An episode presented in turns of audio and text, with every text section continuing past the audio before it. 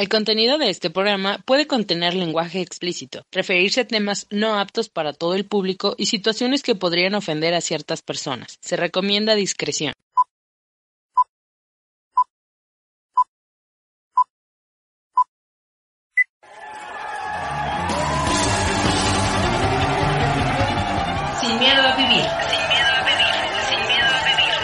Psicología, sexualidad humana y espiritualidad en forma irreverente, divertida y sin miedo a las palabras. Comenzamos.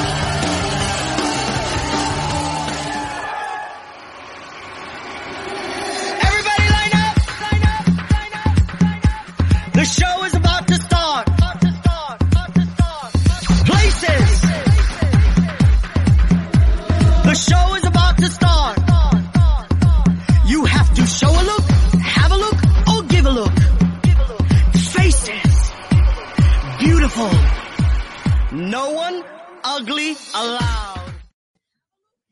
Hola, ¿cómo están? Espero que estén bien. Mi gente bella y preciosa. Bueno, pues estoy aquí ahorita eh, presentando el programa eh, porque aquí mi amigo Iván me dijo que vamos, eh, presenta tu programa esta vez y pues claro, porque bueno, va a ser un tema muy bueno, va a ser un tema que, que muchas personas eh, se pueden identificar también. Y bueno, pues este, Aquí, eh, mi nombre es Erika Jones o Erika Nodre, como me pueden conocer. Y bueno, pues eh, aquí eh, voy a presentar a mi amiguito, a mi compañero de ruta, Ivano Farrell. Hola, hola, muy buenas Hola. noches. ¿Qué tal, público bonito, público conocedor? Bienvenidos, bienvenidas, ya saben, bienvenides todos ustedes a este su programa Sin Miedo a Vivir. Ya saben que aquí hablamos de psicología, sexualidad humana, espiritualidad y hoy, hoy precisamente vamos a hablar de lo bonito, lo sabroso que es hablar. Vamos a hablar de las letras, vamos a hablar de que si somos, somos, hemos, semes, bilingües o no. A ver, díganme ustedes, ¿cuántos idiomas hablan? hablan inglés, español, alemán, eh, mandarín. Cuéntenos, por favor, absolutamente todo que queremos saber, sobre todo las técnicas que utilizaron para volverse bilingües, trilingües, políglotas, lo que ustedes manejan.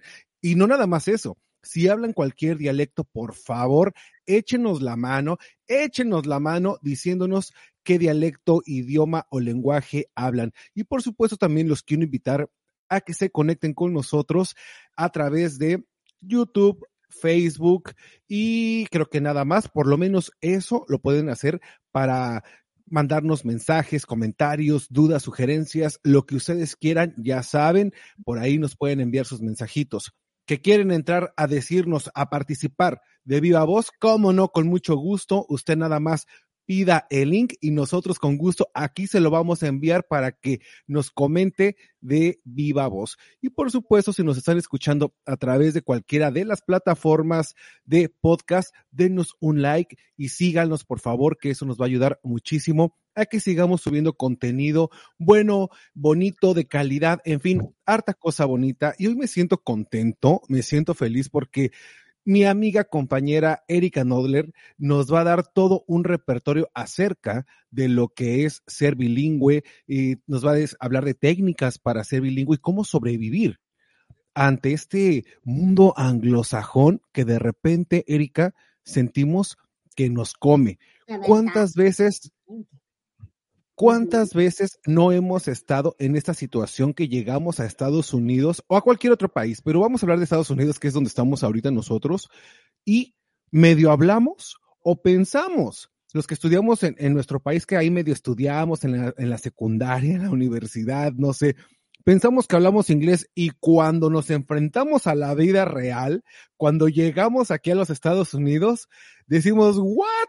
Eh, I, don't, I don't speak English, me lo repite por favor porque no vaya haciendo que me vaya equivocando. Y luego uno hasta ya dice, yo sí sé inglés, cómo no, con mucho gusto, pollito, chicken, gallina, gen. Entonces, esas preocupaciones que luego se nos vuelven trauma y ya no queremos decir, hablar. Y eso nos bloquea. Hacemos un bloqueo mental ante el idioma. Pero hoy, Erika, perdóname, yo, yo te estoy quitando ya la conducción, mana, pero eh, Erika nos va a hablar acerca de cómo ser bilingües. Así es que, Erika, yo soy tu alumno, yo soy todo oídos, por favor, ilumíname, ilumíname, por favor.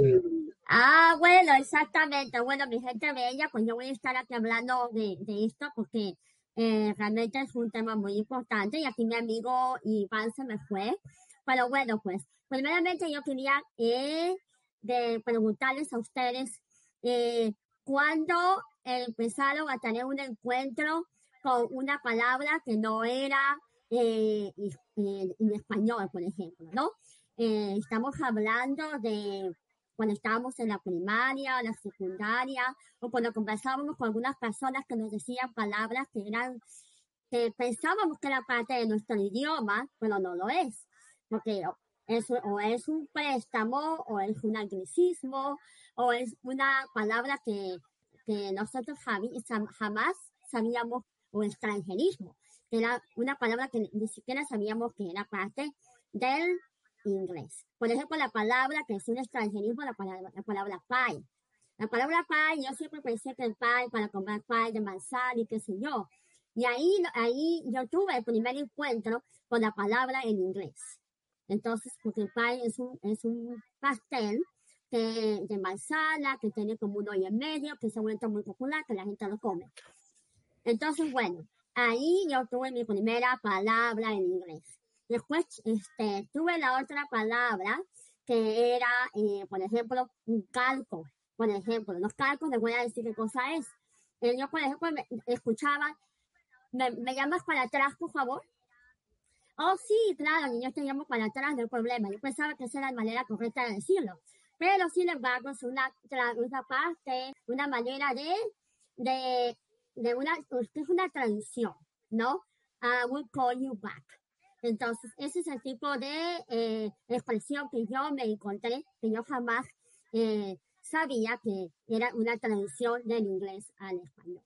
Entonces, yo creo que de cierta forma nos hemos eh, empezado a conocer palabras en inglés y también del inglés y también al español. Pero a ver, te voy a hacer una pregunta rapidísimo porque, digo, todos nos hemos encontrado, los que hemos vivido y, digo, nacimos y crecimos en Latinoamérica, de México para abajo, todos nos encontramos en algún momento con alguna palabra en inglés, ¿no? Alguna marca o algo. Y de repente las acomodamos a nuestro idioma. Pero eh, hay de repente personas que tienden mucho a mezclar las cosas en inglés y en español en nuestros países, en Latinoamérica. Ahora, vámonos parte por parte. En cuestión de, la, de ser bilingüe, ¿cómo podemos empezar a ser bilingües? ¿Qué necesitamos? ¿Cuál es el primer paso?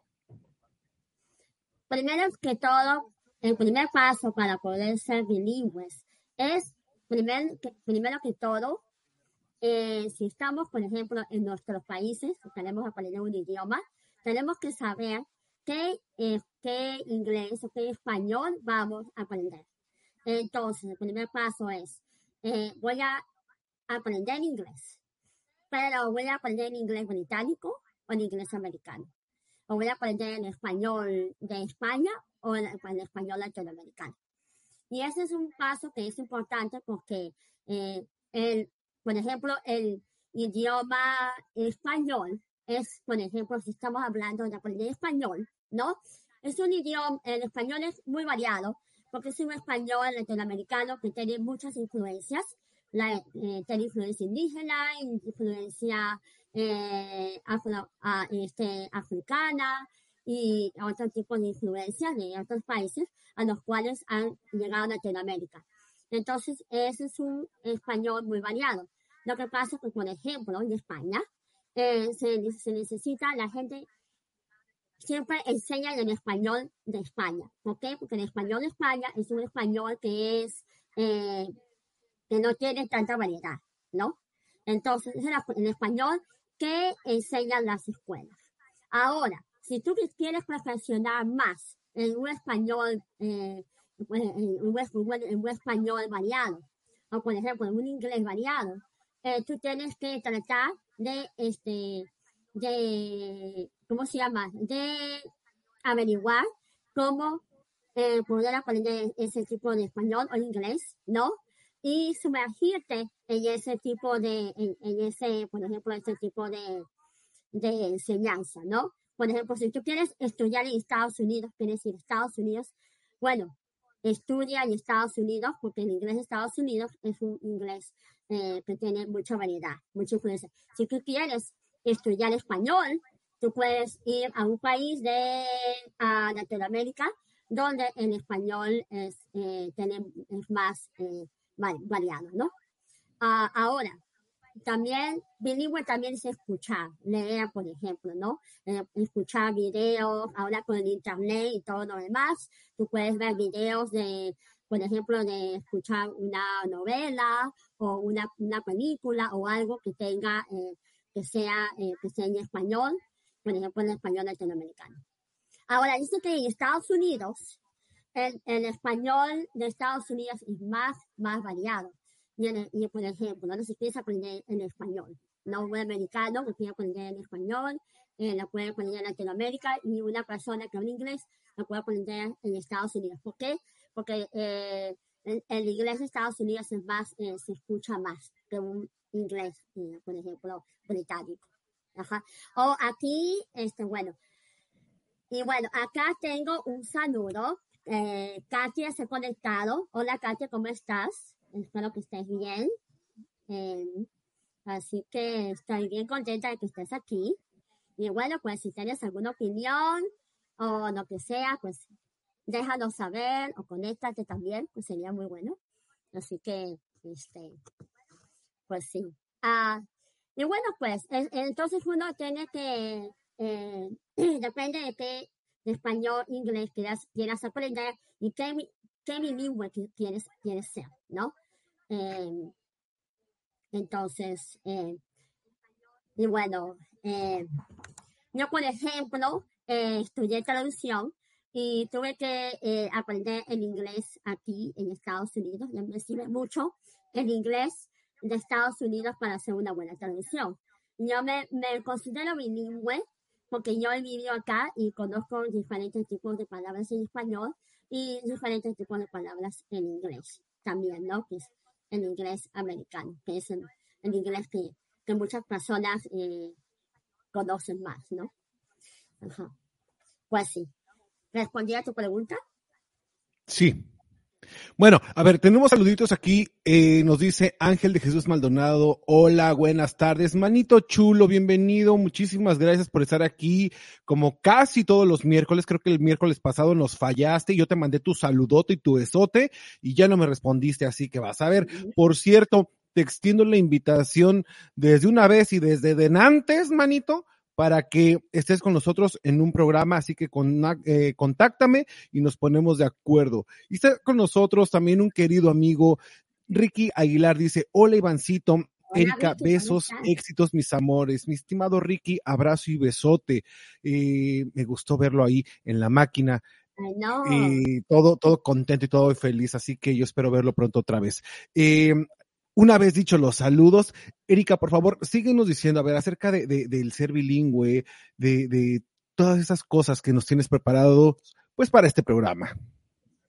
Bueno, exactamente. Eso, bueno, lo que yo estaba diciendo que, que también eh, ser bilingüe es muy importante, porque, bueno, eh, es importante porque puedes, bueno, obtener muchas oportunidades, eh, puedes este, eh, conseguir eh, muchos este, trabajos eh, que son pues muy buenos. Eh, como te digo, ¿no? Por ejemplo, eh, estamos hablando de una persona que si es bilingüe puede ser un, un buen, buen intérprete médico, por ejemplo, ¿no? por ejemplo, soy, por ejemplo, muchos hospitales ahora están los intérpretes médicos que son las, bueno, que realmente es muy importante, ¿no? Porque ahora eh, eh, ahora hay muchas personas que, que están este, necesitando esta, eh, esta interpretación médica en los hospitales. Y bueno, este, y bueno, pues como te estaba diciendo, eso es muy importante, eh, ser bilingüe. Eh, ahora en este tiempo, ¿no? Y bueno, este, y como te digo, es, es, bueno, me, estoy un poquito nerviosa porque acá mi amigo me No, no, no, adelante. me había puesto a hacer un programa así, eh, eh, pero bueno, es, ah, pero sí, eh, que estoy un poquito nerviosa, ¿Sabes un poquito qué? bastante nerviosa. Bueno, yo nunca había sido, eh, ti- eh, ¿cómo se llama? Titular de, de bueno, de, de un programa, ¿no? Así. Pero bueno, este, eh, pero eh, yo creo que, por ejemplo, eh, como, como les digo, eh, es realmente muy importante ser bilingüe en, en esta, especialmente cuando uno vive aquí en, en Estados Unidos, ¿no? Realmente no es fácil, bueno, aprender un idioma, eh, porque de verdad hay muchas, eh, hay muchas situaciones, ¿no? En las que uno eh, dice que a lo mejor no va a poder, eh, por ejemplo, a- hablar en inglés bien, eh, porque a lo mejor no, no vas a tener el acento, a veces no te deja eh, comunicarte bien, por ejemplo, ¿no? Yo, por ejemplo, eh, había momentos que yo me he puesto, eh, por ejemplo, he querido hablar y expresarme eh, en inglés, ¿no? Especialmente en el trabajo, y realmente ha sido eh, un poquito, un poquito difícil. Pero yo creo que es importante que, bueno, que para ser bilingüe tenés que leer mucho, tenés que escuchar, eh, eh, tratar de perfeccionar el inglés. Bueno, también tenés que leer mucho, tenés que eh, tratar de, bueno, de, de ver eh, programas en inglés para poder realmente eh, acostumbrar al oído, ¿no? Al, por ejemplo, al, al idioma, ¿no? Y a la pronunciación. Eh, entonces, pero sí, eh, muchas personas eh, son, son, empiezan a ser bilingües porque realmente, bueno, hacen realmente un gran trabajo, un gran esfuerzo para poder este, llegar a hablar inglés perfectamente, ¿no? Igual que el español. Así que, este, pero este, yo le voy a preguntar aquí a mi amigo, de verdad, cómo ha sido eh, para él aprender el inglés y cómo él no ha llegado a perfeccionar de la manera que lo ha perfeccionado, porque yo sé que él habla buen inglés y el español también. ¿Estás hablando de mí? Y estoy estoy preguntando. Ah, no, mira, sabes que de repente todo mundo soñamos, por lo menos en Latinoamérica, en México, Latinoamérica en general. eh, todos soñamos con ser, con ser bilingües, con hablar inglés. Creo que hoy por hoy es el idioma que se requiere para triunfar en la vida. No se diga estando aquí en Estados Unidos. Sin embargo, creemos, como dije al inicio del programa, creemos que de repente con lo que estudiamos en la secundaria o lo que estudiamos en cualquier escuela de inglés, estamos listos para cómo enfrentarnos a este mundo o a este país, e- especialmente Estados Unidos. Cuando llegamos acá nos damos cuenta que probablemente sabemos lo que está en un libro, pero no entendemos todos los tecnicismos y no entendemos el diario vivir, la cultura y cómo, cómo manejan y lo variado que es el idioma entre nativos americanos, entre nativos de habla inglesa. Cuando nos enfrentamos a eso, claro, nos da mucho miedo, nos da inseguridad, porque nosotros mismos nos podemos escuchar que no hablamos igual. Una, de por sí estamos viviendo el rechazo de la gente eh, anglosajona, de la gente, digamos, de los caucásicos, ¿no? Pero por el otro lado, y me ha tocado mucho, están los mismos latinos ya sea que vinieron antes y hablan más inglés, o los latinos que nacieron aquí en Estados Unidos, pero que tienen la misma carita este, autóctona que la mía, que hablan inglés, y si yo trato de hablarlo, me hacen burla o me dicen, no, eso no se dice así, o simplemente tú les preguntas de, oye, porque me tocó. Hace algunos años cuando vine a estudiar aquí a Estados Unidos, me tocó que, eh, de hecho, precisamente vine a estudiar eh, ESL, que es eh, inglés como un segundo idioma. Y yo llegaba a un supermercado y le preguntaba a alguien que yo veía latino, le decía, oiga, disculpe, ¿usted sabe dónde están los aguacates? Y ellos, "Eh, excuse me, what? "I- I'm sorry, I don't speak Spanish. Uh, but what you asking me because this and that? Y yo sentía como que, yo, me, te lo juro, sentía como que el estómago me lo apretaban así, me ponía muy nervioso, me sentía como perdido en un supermercado. ¿Qué pasó con esto? Que yo no quería salir de la casa donde estaba. Yo llegaba a la escuela a- con mis compañeritos porque sabía que hablaban español y los maestros que, me entendían, que yo no hablaba, hablaba inglés, pero nada más. O sea, salí para mí al mundo real era toda una travesía.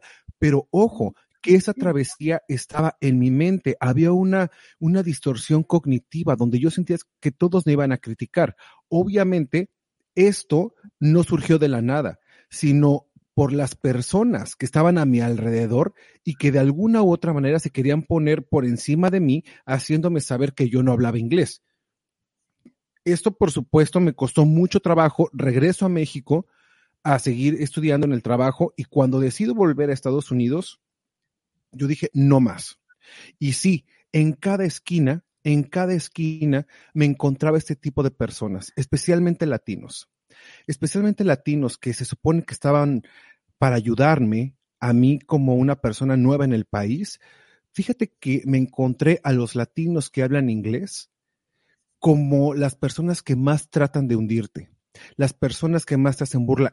Fíjate, hoy por hoy, hoy por hoy, que puedo decir que hablo un, un inglés bastante decente. En el último internship que hice, que fue con el 100%, con gente blanca, eh, con un inglés que lo traen de generaciones y generaciones y generaciones, ¿no? Esa gente me apoyó demasiado y con ellos pulí mi acento, pulí las palabras, eh, adquirí muchísimo más vocabulario con ellos que con mi propia gente, lo cual para mí se me hace totalmente vergonzoso, vergonzoso. Ahora, ¿cuáles serían las técnicas para aprender inglés o cualquier otro idioma primero? No le tengas miedo. Tú déjate ir como gorda en tobogán. De verdad, como gorda en tobogán, déjate ir. Dos, dijiste tú, lee mucho, es verdad. Pero ¿sabes qué? Repítelo. Un- agarra un libro, agarra un libro. Escribe ese libro, todo, las palabras, o más bien transcríbelo. Las palabras que no entiendas, búscalas en el diccionario, primero en inglés, trata de entenderlas. Si no las entiendes, tradúcelas y vele creando sentido. Hoy, siéntate un día y di, ¿sabes qué? No voy a pasar de página del libro hasta que no entienda al 100% qué es lo que se está diciendo aquí. Y una vez que le entiendas, lee esa página en voz alta y pide ayuda. No tengas miedo nunca de pedir ayuda. Sí, no lo sabemos, pero mañana, mañana sí. A mí me pasó que de verdad me, me tomaron negocios haciéndome sentir además como que, como que no valía la pena yo por, por, por hablar inglés cuando ni siquiera yo había hecho los trabajos, ¿sabes? O sea, nada más el hecho de no haberlo revisado. O sea, me, sí me han pegado unas humilladas, de verdad. Gente gritándome así, es que él ni siquiera habla inglés. Y yo de, perdón. O sea, cursé una universidad, cursé una maestría, cursé especialidades aquí en Estados Unidos y tú te atreves a decirme que no hablo inglés, perdón, pero ¿sabes qué?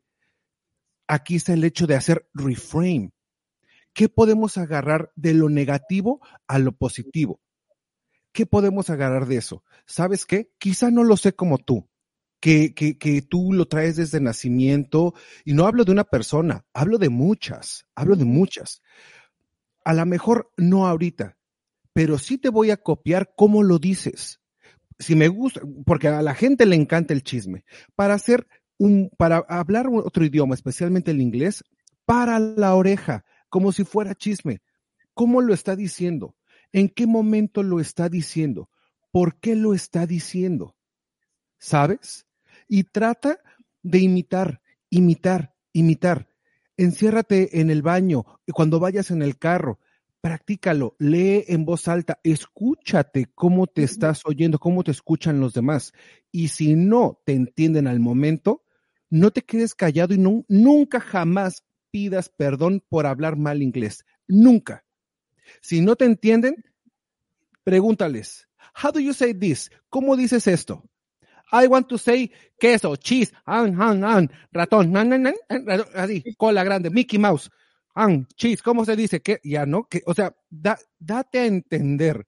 Si te das a entender, la estás armando y la estás haciendo en grande. Pero nunca, nunca que tu lenguaje corporal, tus hombros, tu pecho, jamás te hagas así delante de la gente porque le estás diciendo, ¿sabes qué? No valgo nada, no valgo la pena y le estás mandando el mensaje a tu cerebro de que tiene que sentir pena porque tu cuerpo está reaccionando a eso. No mandes ese mensaje nunca.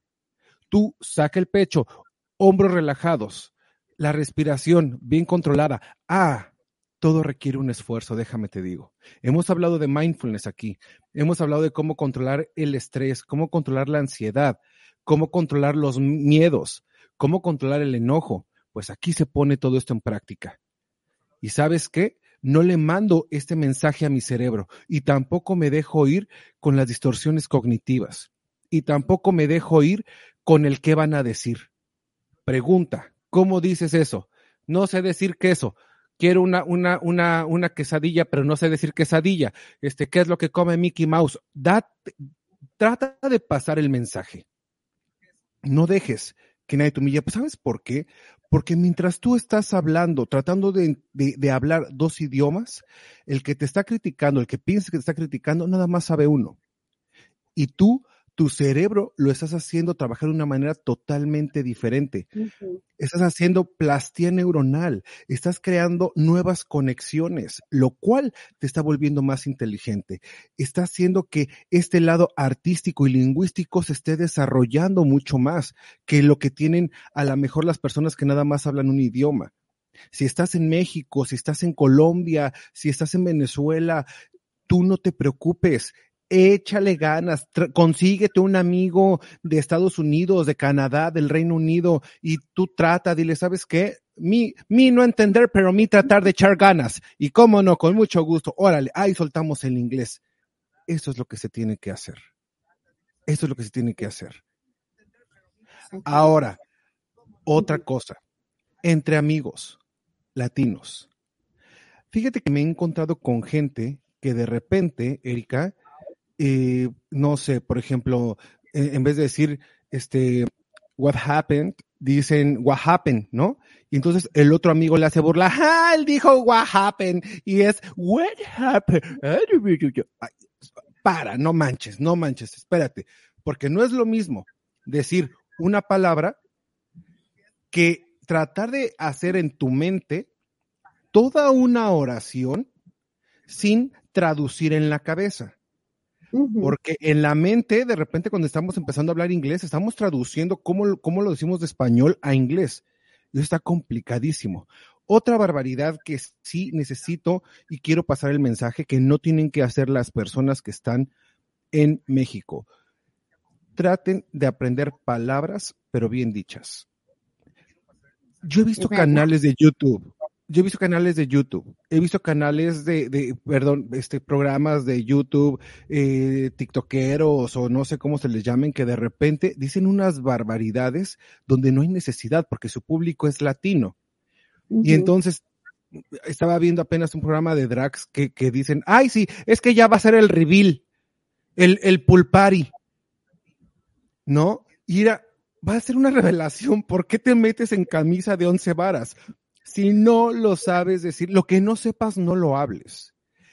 Aquí puede parecer una contradicción. No sé inglés, entonces, ¿por qué me estás diciendo que hable inglés y no sé? Hay, hay dos diferencias. Porque en cuanto al idioma, tú no vas a decir nada más una palabra. Trata de decir frases completas. No digas, es que la draga va a ser el reveal. No, o lo dices completo en español o tratas de decirlo completo en inglés. ¿Va? Esto le va a ayudar mucho al cerebro también a crear otra vez nuevas formas de pensar, nuevas ideas, nuevas conexiones y por lo tanto una característica lingüística donde tú vas a aprender y te vas a poder comunicar con el otro. Erika, yo no sé tú qué piensas, eh, yo ya me dejé ir Mira, como hilo no, de media, no, pero es tu programa. Y realmente es muy importante lo que estás diciendo porque eh, yo creo que uno tiene que acostumbrar al cerebro a poder primero hablar bien. Puedes hablar bien en inglés, hablar bien en español. Eh, tienes que eh, acostumbrar a tu cerebro a que tu cerebro pueda enfocarse en lo que está diciendo. Por ejemplo, una de las razones para poder también, además, que, que estabas diciendo, de cómo enfocarte es escribir. Tratar de escribir eh, lo mejor que tú puedas en inglés eh, y tratar de, eh, de, de- ¿cómo se llama? Se- seguir, por ejemplo, si escribes de, acerca de algo, un tema, eh, tratar de elaborarlo. Es muy importante, ¿no? Entonces, usar las palabras correctas, escribir correctamente, con las oraciones correctas y claras, ¿no? Y si tú ves que realmente no las estás escribiendo bien, vuelve a escribir. La escritura realmente es, es, es realmente muy importante también para poder aprender en, en- en- ¿cómo se llama? Poder eh, ser, eh, escribir fluidamente en inglés, ¿no? Eh, por ejemplo, eh, también a mí lo que me ha funcionado para ser bilingüe, por ejemplo, es tratar de no traducir del español al inglés. Por ejemplo, yo, yo estuve, tuve una experiencia en- donde yo, yo aprendí inglés en una escuela bilingüe donde me enseñaban inglés y español en la misma, en la misma clase. Y la experiencia cuando yo estuve en una clase de ESL, sumergida solamente en una clase de que solamente la gente hablaba inglés. Porque, por ejemplo, eh, yo me, me decía, bueno, eh, tú aprendes el, dices sistema sala, dices Apple, ¿no? Cuando tú empiezas a, a traducir de una, de una palabra a otra, o de una clase a otra. Y realmente sí, a muchas personas les, les funciona y a otras personas no les funciona. Eh, por ejemplo, eh, ahora mismo, yo, por ejemplo, en una clase de ESL, como nadie hablaba eh, español, ¿no? Tenía yo que forzarme a hablar en inglés eh, con las personas, tratar de, de ver la manera de, de comunicarme solamente en inglés con personas que no hablan, que no hablan español. Y eso sí, para mí fue un esfuerzo muy grande hacerlo. Eh, entonces, eh, sí, es, es muy importante eh, y tratar de, de hablar con, otra- con otras personas lo mejor que se pueda, ¿no? No digo que eh, no vayas a hablar en español nunca, pero sí pues tratar de, de- de hablar con alguien en inglés, eh, lo mejor que se pueda. Si tu amigo habla inglés, habla con tu amigo en inglés. Eso es muy importante para que puedas practicar en inglés y, y, bueno, y claramente, ¿no?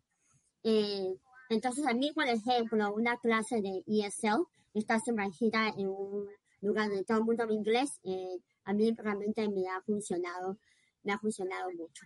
Eh, yo también, por ejemplo, uno se pone muy nerviosa. Yo una vez también yo tuve una experiencia muy eh, triste que me pasó. Eh, yo estaba, yo tomé una clase de intérprete médico y bueno, eh, la tomé hace como unos ah, cinco años por ahí. ¿no? Pero yo una vez eh, también anteriormente fui a, a tomar una clase de intérprete médico a otra escuela. No voy a decir el nombre y no voy a decir las personas, pero yo cuando tomé el examen de, de inglés y de español, mi español estaba muy bien, ¿no? Y después de inglés estaba ok. Era mi, el inglés estaba bueno, no estaba tan bueno como ahora, pero mi inglés era pasable, ¿no? Estaba bien. No podía, podía hablar sin ningún problema. La persona me dijo que yo no podía tomar el examen, o sea, para entrar al curso, para aprender y eh, hacer intérprete médico. Eso fue así como unos, sido como unos 10 años atrás, ¿no?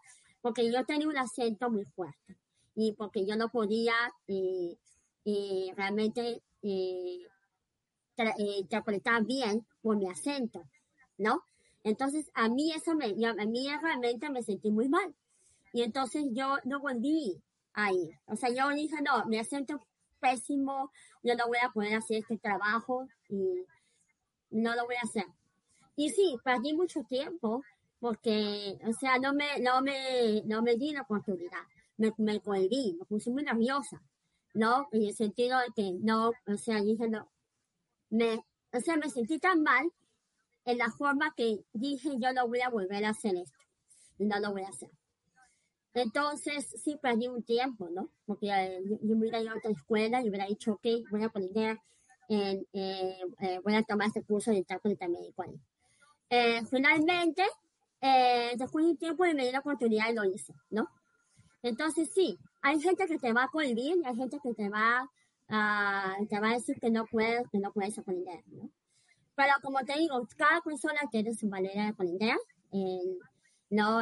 Un idioma, ¿no? Y, bueno, uno tiene que tener, bueno, eh, confianza en, uno mismo, ¿no? Para aprender un idioma. No, no realmente no es fácil. eh. Bueno, por ejemplo, hay, pues, hay este, por ejemplo, como dice acá eh, mi amigo, eh, que, por ejemplo, eh, hay personas que sí te, te desaniman de aprender un idioma, ¿no? Hasta las, mismas personas, las personas que hablan español, se burlan de ti, no, no, y te hacen sentir mal porque no piensas, no, no, no te ayudan a pronunciar una palabra bien, y hasta los mismos americanos, como dice él, eh, sí te, te ayudan, ¿no? Pero realmente también hay personas que son eh, también americanas que, que no, eh, que, que no les gusta que las personas hablen eh, hispanos que hablen inglés, ¿no? O que hablen inglés perfectamente, ¿no? Y que lo hacen para desanimar a estas personas, ¿no? Y hacerlo. Eh, por ejemplo, hay partes que en otras partes de Estados Unidos, por ejemplo, eh, por ejemplo, en el sur de, eh, por ejemplo, Estados Unidos, ¿no? En Texas, por ejemplo, y, y en otros estados, eh, eh, también es muy difícil eh, para las personas que viven ahí, ¿no? Por ejemplo, que son chicanos, ¿no? Que ellos eh, hablan en inglés perfectamente, porque han nacido acá, ¿no? Sin embargo, pues no se les, no, no, han pasado por, por momentos difíciles en la historia donde eh, ellos no han podido, eh, por ejemplo, eh, buscar, eh, buscar trabajos, ¿no? Y han tenido las oportunidades que han tenido los anglosajones en esa, en esa, en esa área, ¿no? Este, y entonces de esto también quiero hablar, quiero mencionar, ¿cómo se llama? En, este, este programa que no había mencionado antes, que acerca del, del- la cultura chicana y acerca del Spanglish. Quería mencionar acerca de eso ahora. Eh, por ejemplo, eh, ¿cuántas personas, eh, primero antes de llegar a este tema, cuántas personas no han, no han usado el Spanglish? Amiguita, ¿tú has usado, el- eh, has usado el Spanglish? ¿Has hablado en Spanglish en algún momento? Sí, no me gusta usarlo, pero sí. Ujú. Bueno, ¿tú crees que el Spanglish, por ejemplo, también eh, realmente es, eh, es una manera, es la manera que errónea de hablar? Pues fíjate que yo pensaba que sí hasta que me dijeron que no, que es como una manera correcta, pero no me queda claro por qué. Exactamente, a mí tampoco me, me, me- yo pensaba que era una manera incorrecta de, de, de hablar. Y también porque eh, bueno, dice que, por ejemplo, el Spanglish, ¿no? Es este, ah, una manera que puede ser, que puede ser un, puede, puede llegar a ser un dialecto, puede llegar a ser un idioma. No sé, no de verdad, este, eso es lo que yo había escuchado. Pues exactamente, este, ahora eh, hay partes de, bueno, de, por ejemplo, en, en Texas, por ejemplo, eh, mucho, usan el Spanish, ¿no? Para hablar, eh, porque realmente ahora eh, es, es como mm, muchas personas lo usan porque eh, usan el inglés y el español, ¿no? Y muchas personas hablan los dos idiomas a la misma vez. Y este, bueno, eh, estaba, estaba, alguien me dijo, no, pero ¿cómo el Spanish puede llegar a ser un idioma? Entonces, este, o puede llegar a ser un- una, una lengua, o se puede hablar en algún momento. Y eh, finalmente, yo lo que estaba leyendo es que hay una, hay una literatura que es de Spanish en la, en la cultura chicana.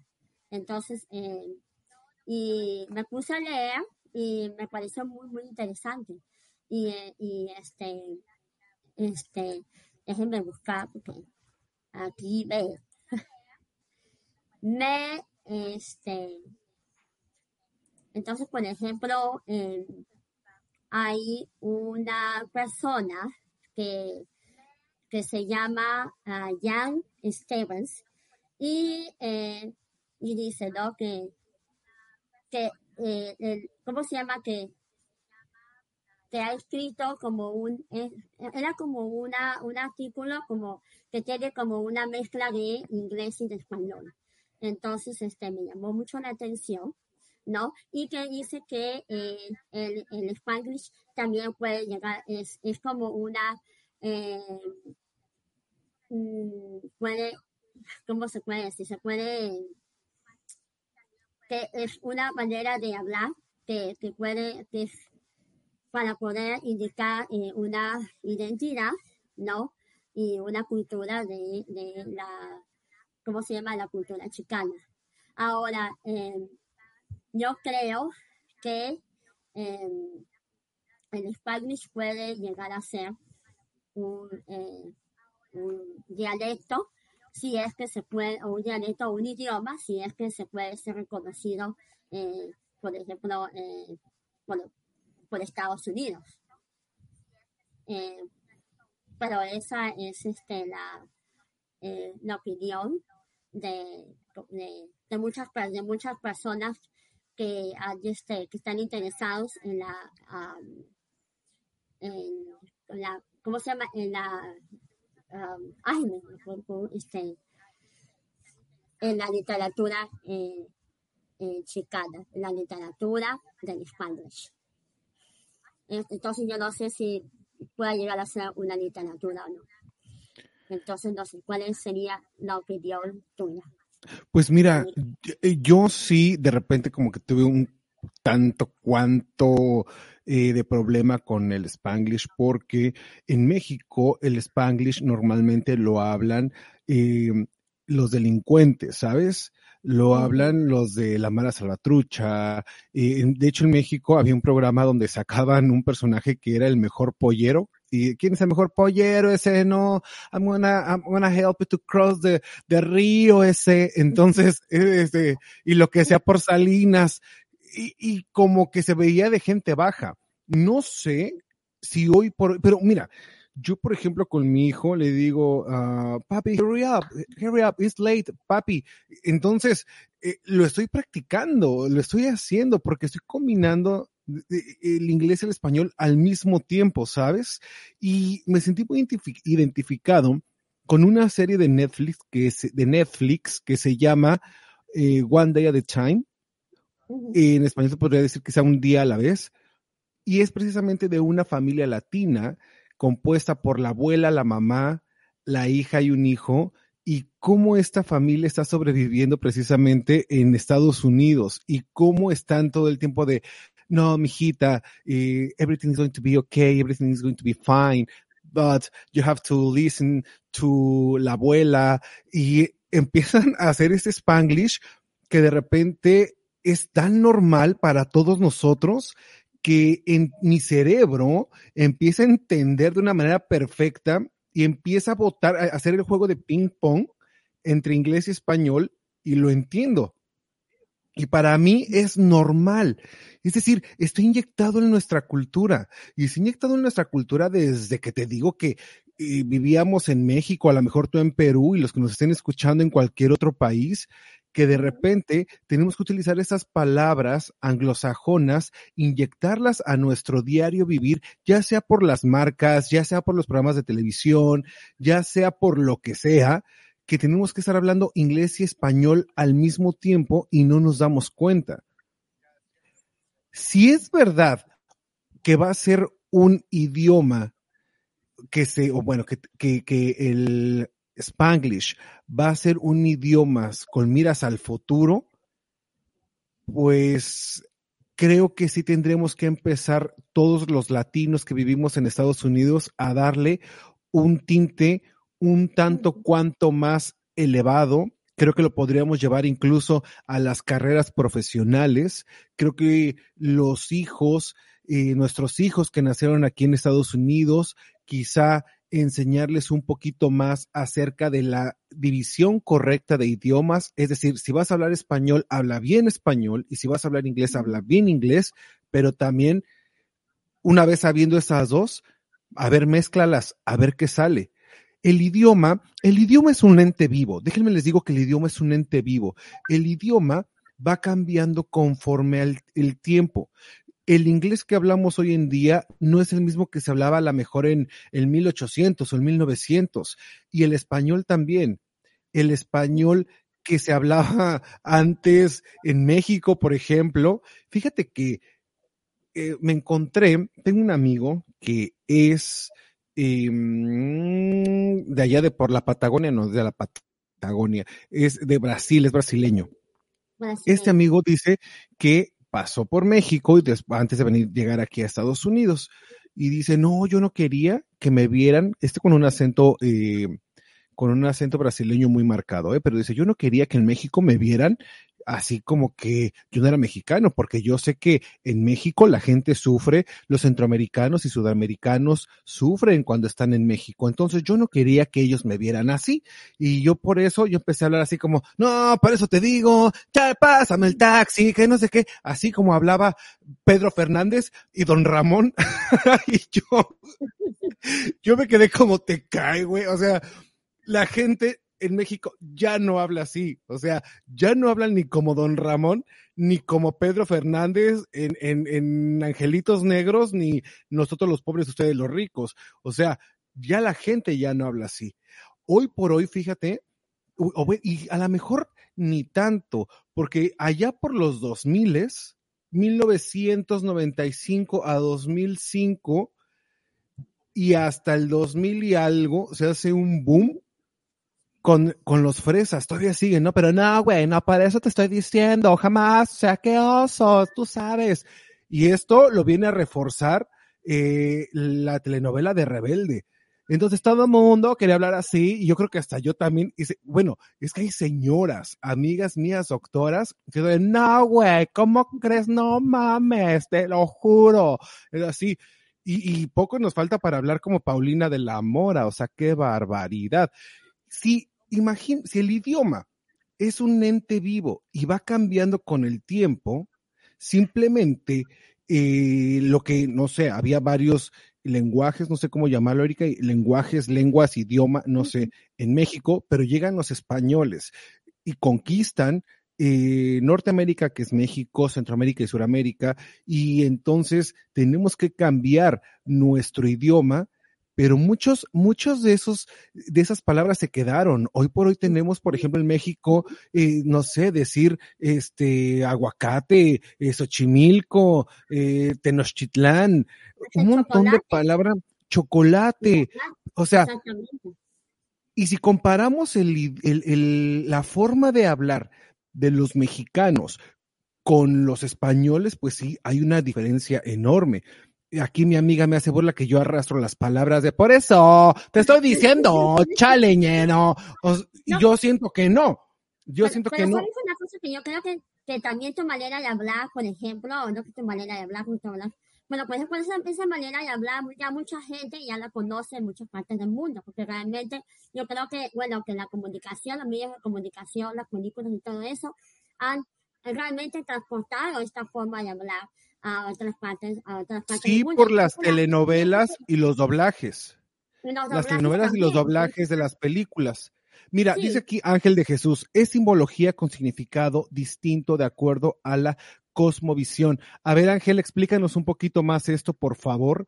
Dice, es simbología con significado distinto de acuerdo a la cosmovisión. Explícanos un poco más esto, manito chulo, si me haces favor. A ver, entonces, imagínate tú, se puede aplicar el, esto, esto, eh, Spanglish, se puede aplicar como un idioma nuevo, por supuesto, pero tendrá que ser reconocido. Tendrá que ser reconocido. Ajá.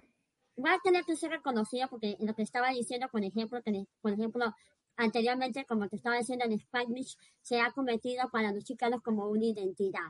Una identidad, porque, bueno, mucho, por ejemplo, para, para explicar lo que, lo que los chicanos, eh, bueno, en México es, es, mexicano-americano, pero también tiene una, una, una cultura porque ellos han sido parte de, de México en algún momento y después eh, cuando hicieron el tratado en 1945, entonces fue parte ya de, Estados Unidos. Muchos eh, mexicanos se quedaron en Estados Unidos y después ya, eh, ya este, vivieron aquí como eh, americanos, no descendientes de mexicanos. Entonces ellos quedaron, ellos quedaron ahí y muchos de ellos hablaban español. Bueno, después empezaron a hablar en inglés y bueno, y fueron de cierta manera obligados a hablar en inglés. Entonces ellos también, bueno, como está explicando, ellos sufrieron mucho a ver, te voy a interrumpir un momento porque esto que dice Ángel se me hace muy bueno. No sé tú, eh, incluso yo no sé cómo, cómo interpretar esto. Dice, árbol, en español y en inglés no es lo mismo porque, se percibe, porque no se percibe igual. No hacemos referencia al mismo árbol. Si, significara, si significara lo mismo, se escribiría igual. A ver, em, mm, mm, no sé, lo veo de esta manera, Ángel. A ver, tú dime si estoy en lo correcto, Erika, ustedes díganme. Cuando yo en México digo, ah, es que este, no sé, me estampé contra un árbol. Creo que no tengo la necesidad de explicar qué tipo de árbol fue. Creo que si lo decimos así en general, ah, es un árbol como que todos lo entendemos.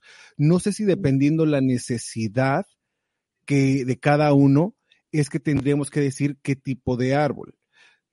Cuando nosotros decimos aquí en Estados Unidos, eh, aquí en, inglés, por ejemplo, un tree, sabemos que nos referimos a un árbol y yo, por ejemplo, eh, eh, que hablo inglés y español, si me dicen árbol tree, ya sé, ¿no? O sea, como que en mi mente está un árbol. Sin embargo, sí hay sus diferencias cuando dices, por ejemplo, ah, no sé, I want to buy a Christmas tree. Ah, ok, no te voy a dar un manzano, ¿no? I know for sure that you want el árbol de Navidad. Em, creo que para mí sería eso. No sé realmente tú cómo lo, cómo lo veas como, como traductora o como eh, Erika Bolórica bilingüe, no sé. A ver, dice, va desde la cosmovisión, la interpretación del universo. Mm, no, a ver, déjamelo más claro. Dice aquí, por ejemplo, no sé si sea de ellos el bonsai, no sé, es un árbol, pero para ellos se perciben distintas. Eh, no sé, estoy perdido con, no, no entiendo, no entiendo qué es lo que me quiere decir. Ok, quiero un poquito eh, descifrar un poquito lo que quieres decir. Por ejemplo, el árbol es un árbol, o sea, puede decir un árbol en general, ¿no? Pero un bonsai es un arbolito japonés, pero no le, ahí quizás no le llamen eh, arbolito, sino que le llamen un bonsai, ¿no? Que es una, es, es realmente es, una, es como un arbolito con lo que representa una parte cultural que es el bonsai. Pero no tendrá que ver esto con las necesidades. Por ejemplo, si yo quiero un bonsai, por su forma, tamaño, voy a ir directamente a la tienda de plantas a decir, o a donde quiera que lo vendan, no sé, y voy a decir, me da un bonsai en español. Pero si voy a, a, aquí a una tienda, a, supongo que a Home Depot, y no sé ni siquiera cómo se diga bonsai en, inglés, pero supongo que se va a decir igual, bonsai. Dice bonsai tree. Bonsai tree. Bonsai estamos, tree. estamos hablando del... clase de Claro, pero estamos hablando de lo mismo, nada más que estamos hablando de diferente, en diferente idioma. Pero el nombre varía dependiendo la región, quizá, o, varía dependiendo el, idioma. Pero vuelvo al ejemplo del el árbol de Navidad. En español yo digo, me da un árbol de Navidad, y me van a dar un árbol de Navidad y si yo voy aquí otra vez a cualquier tienda navideña y digo, um, can I get that Christmas tree? Me van a dar un Christmas tree, no me van a dar un bonsai tree, no sé, no sé cómo, cómo percibir esto. Dice, ya te lo, ok, dice, ya lo mandé al, al WhatsApp. No. A ver, ok, Erika, síguele. Bueno, bueno, no, solamente quería explicar un poquito, bueno, acerca de, de, de, de la, de lo que, del Spanglish en la cultura chicana. Eh, también Spanglish es como una identidad de la cultura chicana también, porque realmente eh, muchas personas eh, empezaron a hablar el inglés y el español a, a- a la misma vez. Y ahora, eh, lo que iba a decir es que eh, el Spanglish podría hacerse, pu- podría, podría pues, ser un idioma en su momento, llegar a ser, porque, por ejemplo, el, el- es, si el Spanglish es un considerado un dialecto, un dialecto también es un, es un, es un idioma, es un idioma cuando no es reconocido por la, por, por la, por, el país, o sea, por la nación, ¿no? Y tampoco eh, eh, es reconocido para poder apre- aprender otros idiomas, ¿no? Que tiene, eh, ¿cómo se llama? Eh, una, ¿qué decir? Una mm, transferencia de un idioma a otro, ¿no? Por ejemplo, pero lo que sé es que, pero el, el Spanglish se puede ser, llegar a ser popular sin personalidades, ¿no? Por ejemplo, artistas chicanos, por ejemplo, como Selena, o ¿cómo se llama? Am, otros artistas chicanos, o, o escritores eh, chicanos, o ¿cómo se llama? Profesores chicanos, que empiecen a escribir una literatura. Cuando algo ya más importante, en personalidades empiezan a hablarlo y empiezan a sacarlo a, a flor, llega el momento que sí se puede eh, llegar a, ser- a- a- llegar a ser mm, Te voy a interrumpir un momento. Está con nosotros nada más y nada menos que el licenciado amigo mío, Ángel de Jesús Maldonado. Bravo, bienvenido. A ver, Hola, hola. Ángel, saludos. Ver, Gracias, mi saludos. Gracias. Ángel, cuéntanos qué es todo este, este, estas cosas que nos estás escribiendo, estas ofensas que nos estás diciendo. Ok, bueno, buenas noches a todos. Eh, bueno, de primera instancia, sí hablamos de la interpretación de lo que es el lenguaje. El lenguaje se crea a partir de la interpretación de la necesidad de comunicarse. Cada uno, cada región, dependiendo cuál sea su cosmovisión, la interpretación del universo y, y demás situaciones o condiciones, eh, va a crear su propia, eh, le va a dar nombre a cada, a cada, a cada objeto, a cada persona, ¿sí? Eh, y eso es muy, eso es muy importante para, para nosotros. Como les digo, a lo mejor no se, me- no se entendía aquí por el, por el chat. Por ejemplo, el, el bonsai, si tú le preguntas a un bonsai las que te den las características, te van a decir que es un árbol pequeño, que tiene vida, que tiene características propias. Sin embargo, para ti, por ejemplo, Iván, que te digan, no es que choqué contra un árbol, pues ya nos imaginamos porque estamos, por ejemplo, o vivimos en el mismo contexto o estamos en el mismo contexto, ¿sí? Ya sabemos que un árbol es grande, tiene un, ton- un tronco grande, es alto, ¿no? Si viviéramos en otro lado, eh, por ejemplo, me estrellé con un bonsai, decir, o sea, ¿cómo te fuiste a estrellar y cómo des- destrozaste todo el carro, no? Por eso es lo que te digo, o sea, el lenguaje va, se va a crear y le va a dar una propia interpretación de acuerdo a, eh, a, todas, a toda esta cuestión este, sociocultural, que es porque para nosotros es muy, que es muy importante, ¿no? Por eso es que Erika, a pesar, eh, como de, escuchaba desde un principio, dice, yo sí me considero bilingüe porque es, es efectivamente, al final, el, ella se fue a vivir a otro lado, tuvo que aprender esa cultura, tuvo que eh, entrar a esa cultura, a esas, a esas creencias, a toda esa cosmovisión, y por eso se tuvo que adaptar y por eso tuvo que aprender este nuevo idioma. Ok, ¿Sí? a ver, Ángel, está muy bonito lo que tú estás diciendo, pero las voy a poner con palabras que todos nos entiendan. Eh, tienes toda la razón, ¿eh? Ángel lo que nos está diciendo es que el idioma, el lenguaje surge a partir de la necesidad de comunicación entre los seres humanos, ¿no?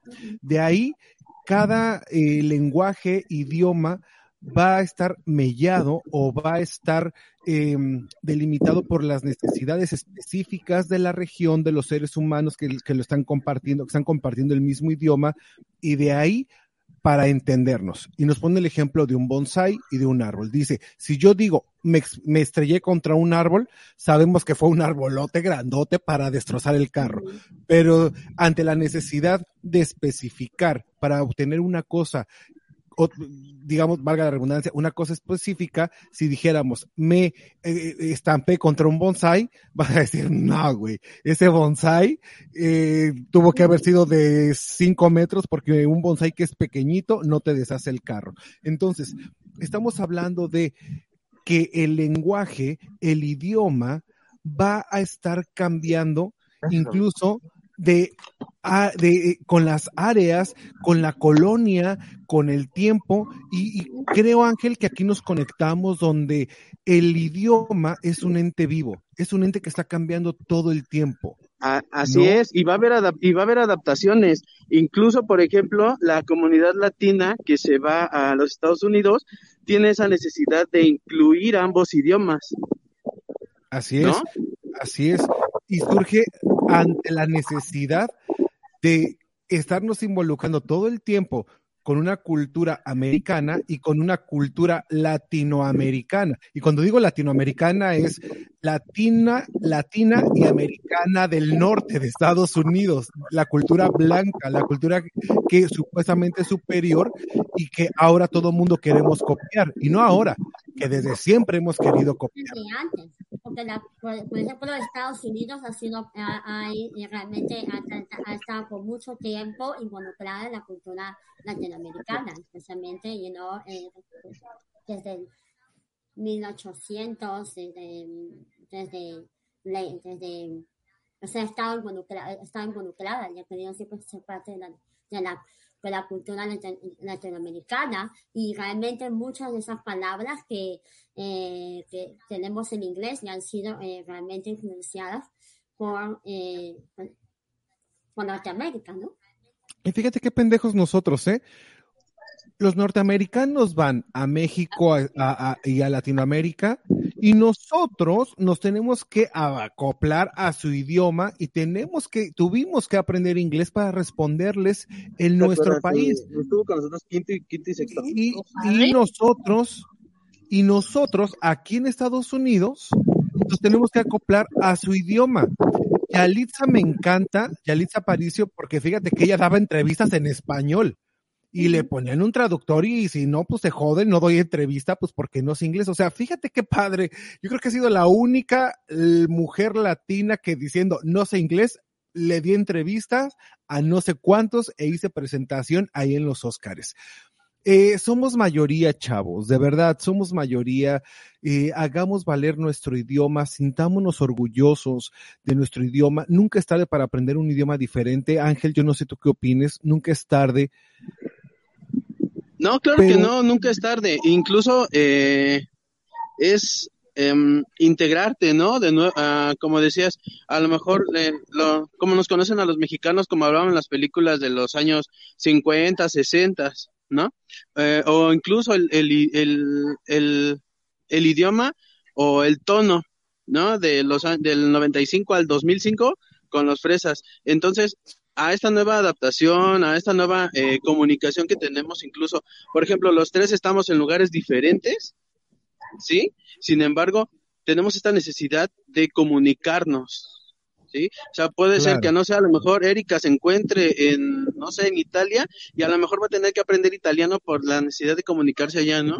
Pero también va a tener la necesidad de aprender español para comunicarse conmigo que está platicando en este momento. Sí, o sea, son cuestiones, no, son cuestiones adaptativas simplemente. Sí, y no nada más eso, Ángel.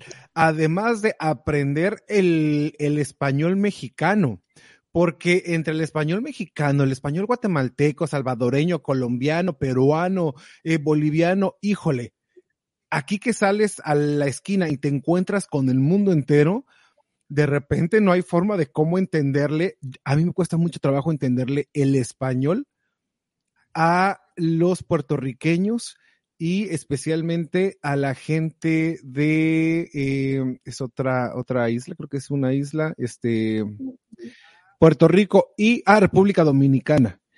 Híjole, yo, yo con la gente, yo con la gente de República Dominicana, yo me quedo así como que me lo repite, por favor. Oiga, me lo puede decir mejor en inglés, porque les cambia todo, el acento, todo les cambia totalmente. Eh, em, y hablamos español. Estamos hablando de el que deberíamos de entendernos todos, pero no pasa así.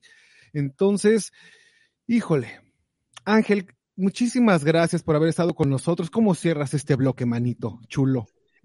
Ay, pues nada más que nada, siempre agradecer, agradecerles, siempre los veo. siempre los veo, me gusta aprender, me gusta aprender de ustedes, de los invitados que tienen. Se me es muy interesante.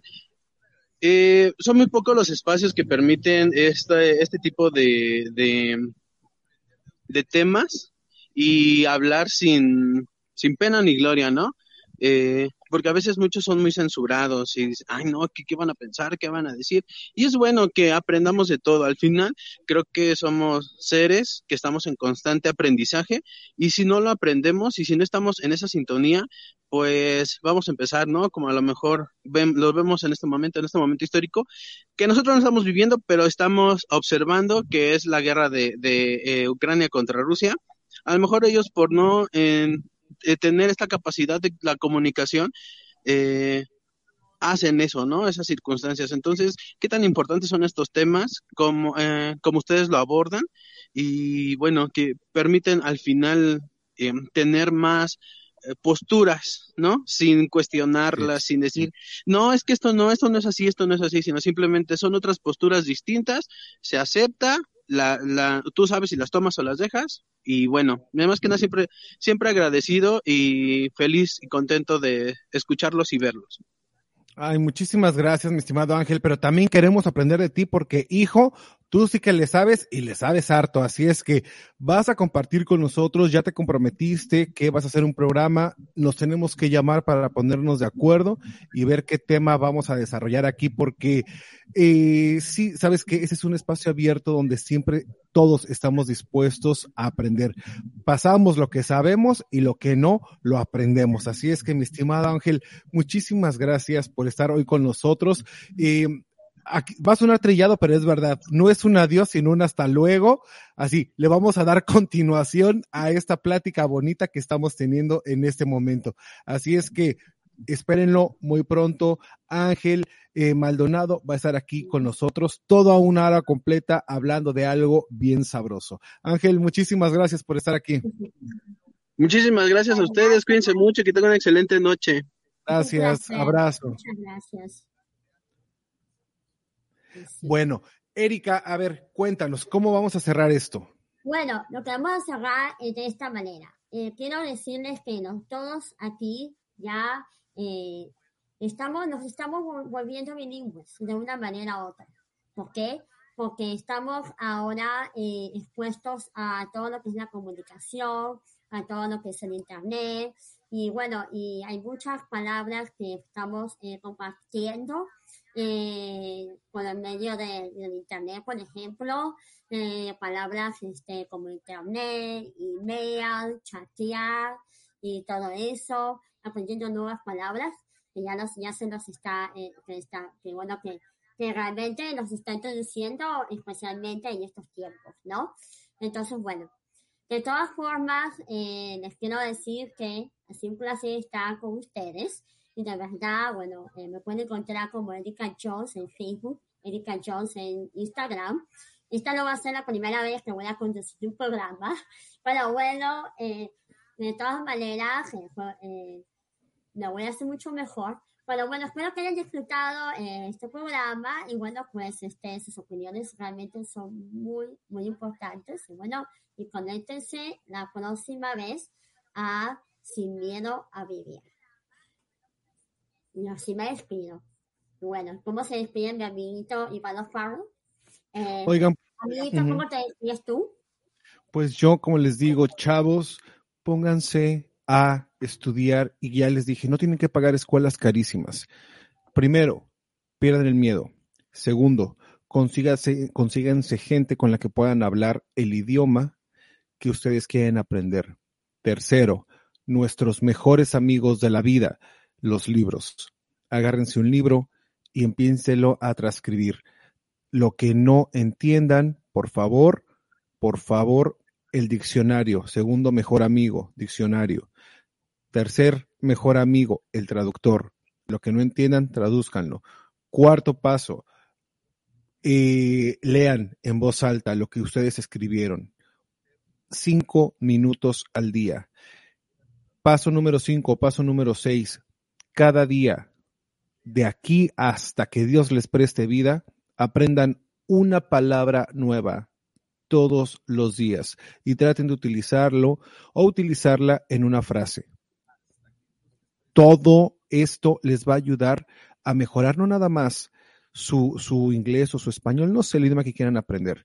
Hagan lo mismo con su propio idioma, con este idioma materno, porque de verdad que es una vergüenza que nosotros, habiendo crecido con el español por generaciones que viene en nuestra sangre, escribamos con unas faltas de ortografías tremendas, horribles, dignos para escribir un libro de, de, qué es lo que no se debe de hacer. Entonces, por favor, otra, no se sientan avergonzados nunca del idioma que hablan, del lenguaje que hablan, porque ahí está parte de tu esencia, ahí está parte de tu historia, ahí están tus antecedentes.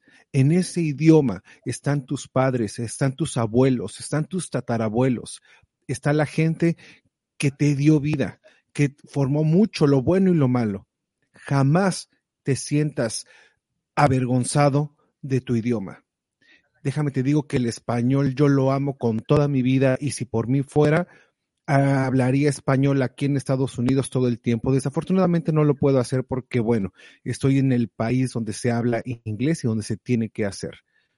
Pero de otra manera, en mi casa es español y veo series en español. Las que tengo que ver en inglés, pues las veo en inglés. Pero enséñenles a sus hijos el idioma de tus padres. Enséñale a tus hijos el idioma de tus abuelos. Enséñale a tus hijos el idioma de tus tatarabuelos para que ellos se sientan identificados, porque déjenme les digo una cosa, y eso es bien cierto. Tú, yo, con este tono de piel y con esta cara que tenemos, un blanco americano caucásico nunca nos va a ver igual. ¿Y por qué nos van a ver igual? Porque ellos tienen otra conciencia y se sienten superiores a todos nosotros. Y nosotros tenemos que apoyarnos entre latinos. Entonces tenemos que llegar a nuestro país y que nos sientan parte de nosotros, parte de, ellos. Ahí están nuestras raíces. Imagínate yo que llegara a México hablando de, hello, I'm sorry I don't speak English. Uh, do you have a menu in English because I want this and that? Like, what the fuck? Uh, what? No, porque ni me van a querer, ni me va a aceptar mi cultura, mi gente, ni me van a aceptar los blancos del todo. Y es ahí donde perdemos identidad. No pierdas tu identidad. Eres latino, eres mexicano, colombiano, peruano, eh, dominicano, puertorriqueño, lo que sea. Ama y abraza tu identidad, tu lenguaje. Porque recuerda que las palabras tienen vida. Y recuerda todas las palabras bonitas que te dijeron en español, cómo las viviste y cómo las sentiste.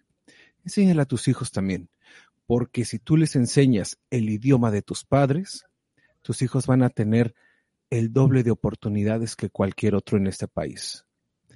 Piénsalo, hablar más de un idioma es un regalo para toda la vida, para toda la vida. Eh, pues ya, con eso me despido, Erika. Yo a mí me encuentran en www.sinmiedoavivir.com. Exactamente. Y bueno, y con esto nos vamos, así que bueno, ha sido un placer con todos ustedes. Nos vemos hasta la próxima semana, así que conéctense, porque este programa va a estar muy interesante. Vamos a tener temas muy buenos, así que estén aquí a la misma hora en el mismo canal, ¿ok? Y bueno, y nos vemos y que Dios los bendiga. Hasta luego. Bye. Hoy puede puede ser un gran día y mañana también.